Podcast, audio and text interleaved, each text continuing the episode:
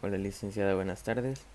Daré un breve resumen sobre los temas vistos esta semana en nuestra materia, la importancia de la comunicación y la semiología.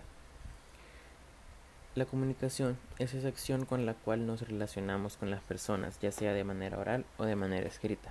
Es totalmente indispensable a la hora de entablar conversaciones, informar sobre algo, prácticamente es indispensable casi para todo.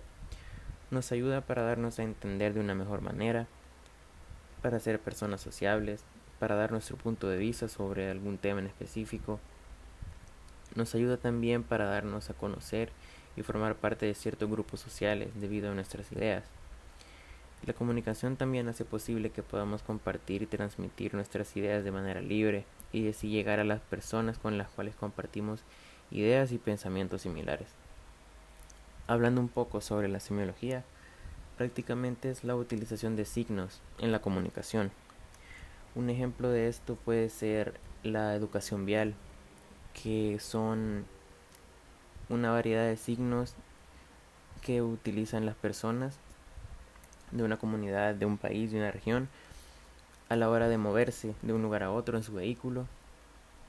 Esto es un ejemplo de semiología, pero no necesariamente tienen que ser símbolos ya establecidos, sino también pueden ser símbolos que se usen en diferentes tipos de comunidades, en diferentes tipos de países, con los que las personas se comunican y con los que las personas se entienden. Eso sería todo de mi parte. Muchas gracias.